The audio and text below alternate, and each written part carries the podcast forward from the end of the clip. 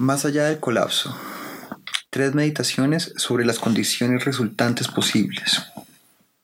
Franco Pifo Berardi, publicado en Lobo Suelto el 1 de abril de 2020. De repente, lo que hemos estado pensando durante los últimos 50 años tiene que ser repensado desde cero. Gracias a Dios que tenemos una gran cantidad de tiempo extra ahora porque las viejas empresas están hoy fuera de juego voy a decir algo sobre tres temas distintos. Uno, el fin de la historia humana, que se desarrolla claramente ante nuestros ojos. 2. La emancipación en curso del capitalismo. Y o el peligro inminente del tecno-totalitarismo. 3. El regreso de la muerte, por fin, a la escena del discurso filosófico.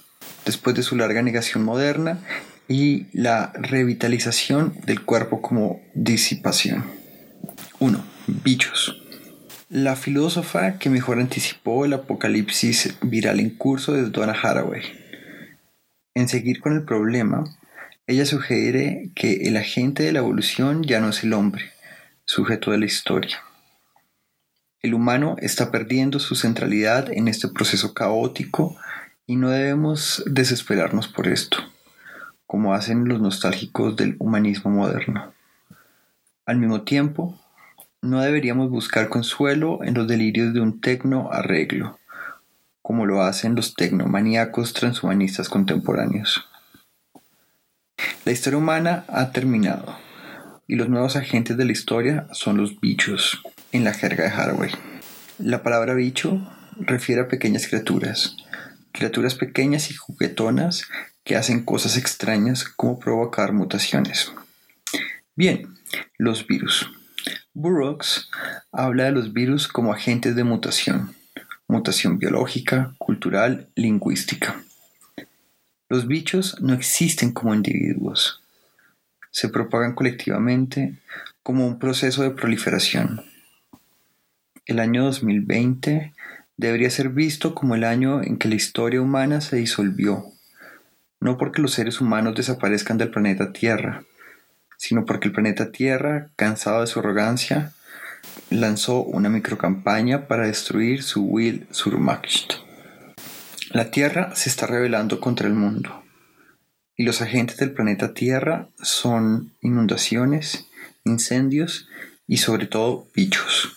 Por lo tanto, el agente de la evolución ya no es el ser humano consciente, agresivo y de voluntad fuerte, sino la materia molecular, los microflujos de criaturas incontrolables que invaden el espacio de producción y el espacio del discurso, reemplazando la historia por la gestoria, la época en que la razón teológica es reemplazada por la sensibilidad y el devenir sensual caótico.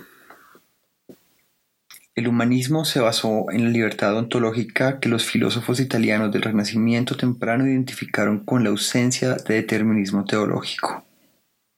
El determinismo teológico ha terminado y el virus ha tomado el lugar de un dios teológico. El fin de la subjetividad como motor del proceso histórico implica el fin de lo que hemos llamado historia con H mayúscula, e implica el comienzo de un proceso en el que la teología consciente es reemplazada por múltiples estrategias de proliferación. La proliferación, la diseminación de los procesos moleculares, reemplaza la historia como macroproyecto.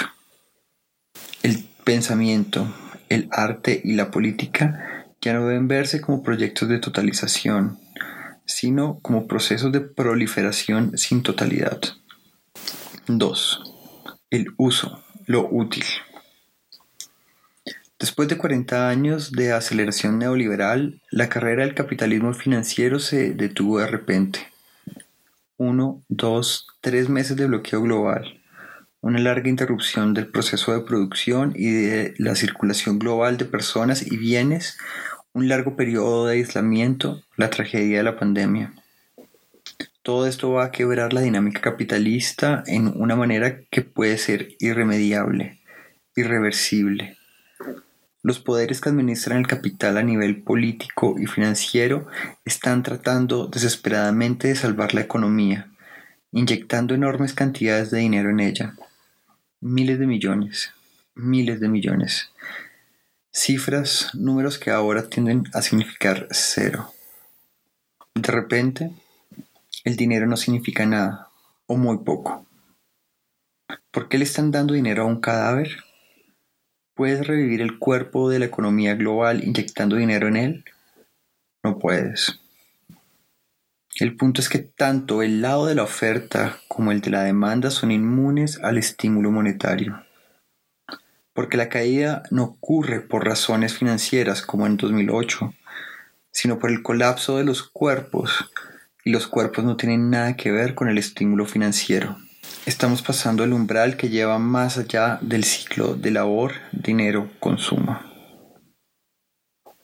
Cuando un día el cuerpo salga del confinamiento de la cuarentena, el problema no será reequilibrar la relación entre tiempo, labor y dinero, reequilibrar la deuda y el reembolso.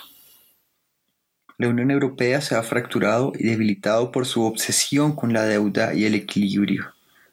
Pero la gente está muriendo los hospitales se están quedando sin ventiladores y los médicos están abrumados por la fatiga, la ansiedad y el miedo a las infecciones. En este momento esto no se puede cambiar con dinero, porque el dinero no es el problema.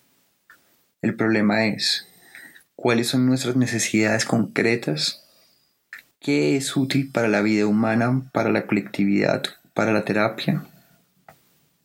El valor de uso, expulsado por mucho tiempo del campo de la economía, ha vuelto, y lo útil es ahora el rey. El dinero no puede comprar la vacuna porque no tenemos, no puede comprar las máscaras protectoras que no se han producido, no puede comprar los departamentos de cuidados intensivos que han sido destruidos por la reforma neoliberal del sistema de salud europea. No, el dinero no puede comprar lo que no existe Solo el conocimiento, solo el trabajo inteligente puede comprar lo que no existe. Así el dinero es impotente ahora. Solo la solidaridad social y la inteligencia científica están vivas y pueden volverse políticamente poderosas. Por eso creo que al final de la cuarentena global no volveremos a la normalidad. Lo normal nunca volverá. Lo que sucederá después aún no se ha determinado y no es predecible. Nos enfrentamos a dos alternativas políticas. Un sistema tecno-totalitario que relanzará la economía capitalista mediante la violencia, o la liberación de la actividad humana de la abstracción capitalista y la creación de una sociedad molecular basada en el uso. El gobierno chino ya está experimentando a gran escala con el capitalismo tecno-totalitario. Esta solución tecno-totalitaria, anticipada por la evolución provisional de la libertad individual, puede convertirse en el sistema dominante del tiempo venidero, como Agamben ha señalado correctamente en sus recientes y controvertidos textos. Pero lo que dice Agamben es solo una descripción obvia de la emergencia actual y del futuro probable. Quiero ir más allá de lo probable porque lo posible es más interesante para mí. Y lo posible está contenido en la ruptura de la abstracción y en el dramático retorno del cuerpo concreto como portador de necesidades concretas. Aquello con alto valor de uso está de vuelta en el campo social. El uso, olvidado y negado por el proceso capitalista de valorización abstracta, es ahora el rey de la escena. El cielo está despejado en estos días de cuarentena. La atmósfera está libre de partículas contaminantes ya que las fábricas están cerradas y los automóviles no pueden circular. ¿Volveremos a la economía extractiva contaminante? ¿Volveremos al frenesí normal de la destrucción por acumulación y de aceleración inútil por el valor de cambio? No. Debemos avanzar hacia la creación de una sociedad basada en la producción de lo útil. ¿Qué necesitamos ahora? Ahora, en el momento inmediato, necesitamos una vacuna contra la enfermedad necesitamos máscaras protectoras y necesitamos equipos de cuidados intensivos. Y a la larga necesitamos comida, necesitamos afecto y placer, y una nueva cultura de ternura, de solidaridad y frugalidad. lo que queda del poder capitalista intentará imponer un sistema de control tecno-totalitario en la sociedad. Esto es obvio. Pero la alternativa está aquí ahora. Una sociedad libre de las compulsiones de acumulación y crecimiento económico. 3. Placer. El tercer punto sobre el que me gustaría reflexionar es el retorno de la mortalidad como la característica definitoria de la vida humana. El capitalismo ha sido un intento fantástico de separar la muerte. La acumulación es el ersatz, que reemplaza la muerte con la abstracción del valor, la continuidad artificial de la vida en el mercado. El cambio de la producción industrial al trabajo de información el cambio de la conjunción a la conexión en la esfera de la comunicación. Es el punto final de la carrera hacia la abstracción, que es el hilo principal de la evolución capitalista. En una pandemia la conjunción está prohibida.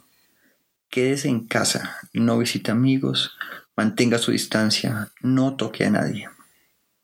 Es inevitable una enorme expansión del tiempo que se pasa en línea y todas las relaciones sociales, trabajo, producción, educación, se han desplazado a esta esfera que prohíbe la conjunción.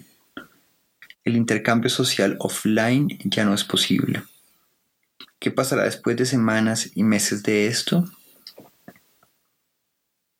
Tal vez como predice Agamben, ingresaremos al infierno totalitario de un estilo de vida plenamente conectado, pero un escenario diferente es posible. ¿Y qué si la sobrecarga de conexión rompe el hechizo? Cuando la pandemia finalmente se disipe, suponiendo que lo haga, es posible que se haya impuesto una nueva identificación psicológica. Online equivale a enfermedad. Tenemos también que imaginar y crear un movimiento de caricias que obligue a los jóvenes a apagar sus pantallas conectivas como recordatorio de un momento solitario y temeroso. Esto no significa que debamos volver a la fatiga física del capitalismo industrial. Más bien significa que debemos aprovechar la riqueza del tiempo que la automatización emancipa del trabajo físico y dedicar nuestro tiempo al placer físico y mental. La propagación masiva de la muerte que estamos presenciando en esta pandemia puede reactivar nuestro sentido del tiempo como disfrute en lugar de como un aplazamiento de la alegría. Al final de la pandemia, al final del largo periodo de aislamiento, la gente simplemente puede continuar hundiéndose en la nada eterna de la conexión virtual, del distanciamiento y la integración tecno-totalitaria. Esto es posible, incluso probable, pero no deberíamos estar limitados por lo probable. Deberíamos descubrir la posibilidad oculta en el presente. Puede ser que después de meses de constante conectividad en línea, las personas salgan de sus casas y apartamentos en busca de conjunción. Puede surgir un movimiento de solidaridad y ternura que lleve a las personas hacia una emancipación de la dictadura conectiva. La muerte está de vuelta en el centro del paisaje. La mortalidad negada desde hace mucho tiempo, la misma que hace que los humanos estén vivos. Publicado originalmente como Beyond the Breakdown, Three Meditations on a Possible Aftermath